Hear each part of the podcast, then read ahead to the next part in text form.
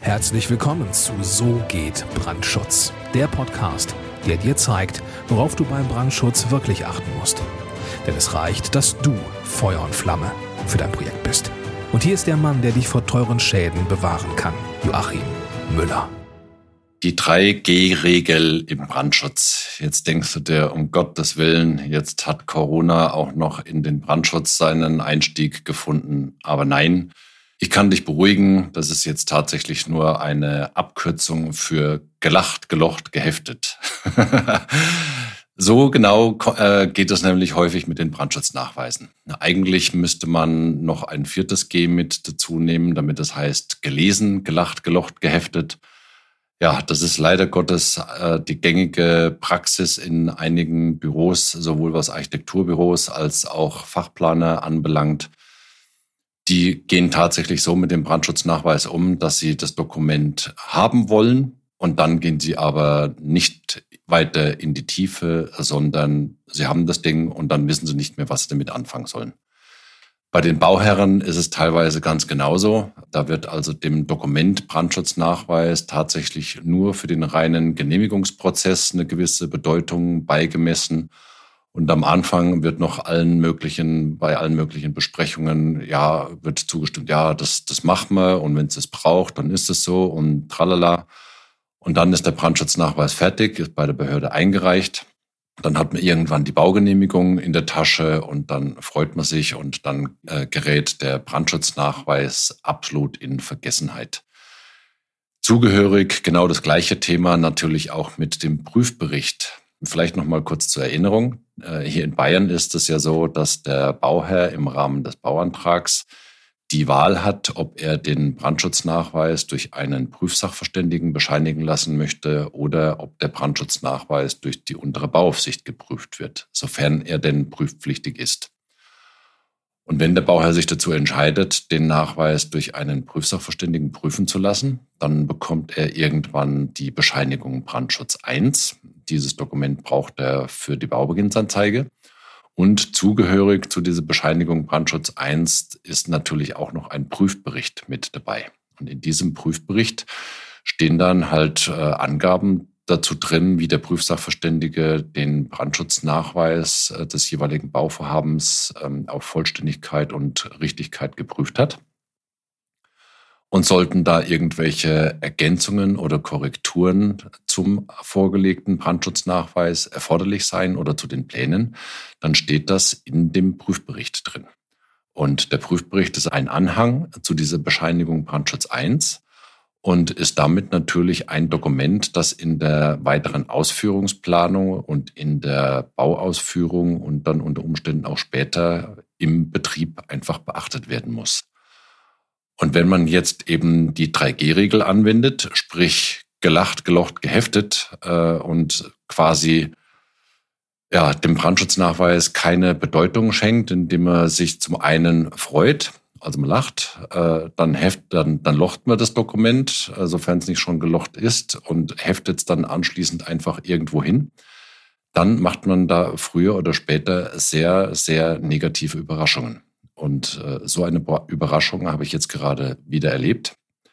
Ein Architekturbüro hat nämlich vergessen, in dem Fall würde ich mal wirklich sagen, vergessen, weil die normalerweise echte Profis sind, haben einfach vergessen, zusätzlich zum Brandschutznachweis auch noch den Prüfbericht zu lesen. Und jetzt äh, kommen dann, nachdem die Planung und die Ausschreibung fast fertig ist, ist demjenigen dann äh, der Brandschutznachweis und der Prüfbericht dann nochmal in die Hände gefallen, beziehungsweise ich habe darauf hingewiesen.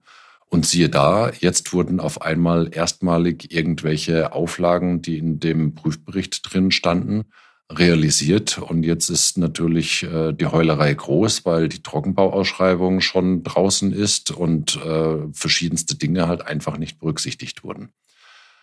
Ja, das ist halt einfach das Problem, wenn man den Brandschutznachweis wirklich äh, zumindest in Teilen nur so als Dokument betrachtet, dass das notwendige Übel ist, dass man für die Baugenehmigung braucht. Und anschließend glaubt man dann einfach nach ja, nach Erfahrung einfach weiter zu planen, nach äh, Standardleistungsbuch auszuschreiben und äh, liest eben weder in dem Brandschutznachweis nochmal nach, was erforderlich ist, geschweige denn in dem zugehörigen Prüfbericht zur Bescheinigung Brandschutz 1.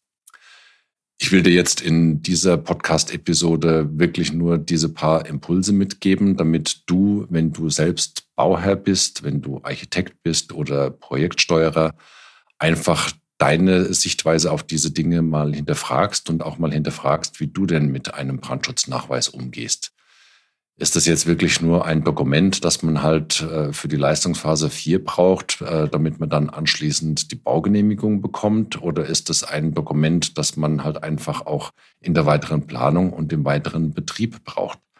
Meiner Meinung nach und meiner Erfahrung nach eindeutig ist letzteres der Fall. Der Brandschutznachweis an sich ist natürlich ein Dokument, das man auf, im, im, ersten Schritt äh, wirklich für eine saubere Planung und Kostenschätzung und Kostenberechnung braucht.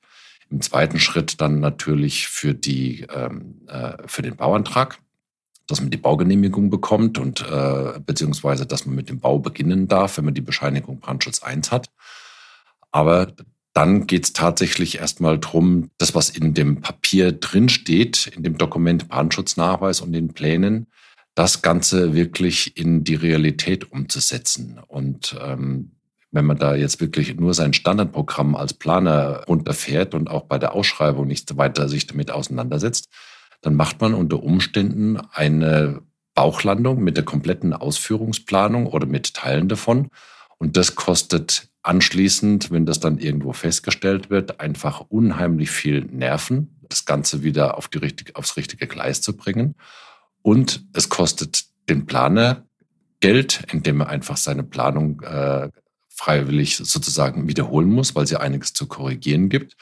Oder es kostet den Bauherrn Geld, wenn er sich irgendwie in die Planung eingemischt hat und dann hinterher Planungsprozesse doppelt bezahlen muss, äh, die Bauausführung korrigieren muss und so weiter.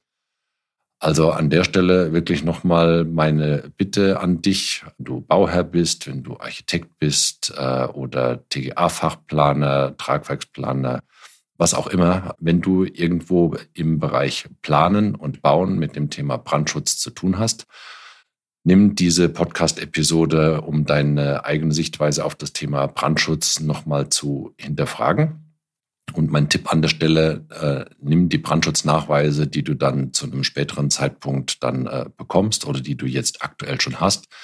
Nimm sie ernst, integriere sie in deine Planung, in die Ausschreibung und später in die Bauausführung und natürlich auch in den Betrieb. Weil es geht mir nicht darum, hier jetzt äh, den Finger zu heben, sondern ich will dir ja äh, einen echten Mehrwert mitgeben. Und das funktioniert natürlich nur dann, wenn du die Tipps, die du hier in diesen Podcast-Episoden bekommst, auch bei deinen Projekten in die Tat umsetzt. Und wenn dir das gelingt und du hier aus diesen Podcast-Episoden sehr viel für dich mitgenommen hast, dann freut mich das sehr.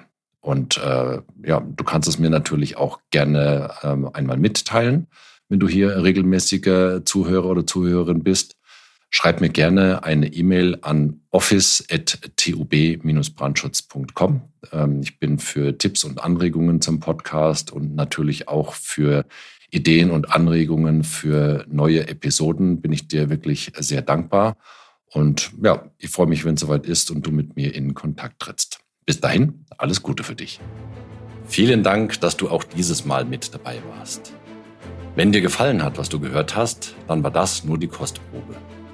Wenn du wissen willst, ob und wie wir den Brandschutz für dein Gebäude optimieren können, dann besuche jetzt www.tub-brandschutz.com und trag dich ein für ein kostenloses Erstgespräch.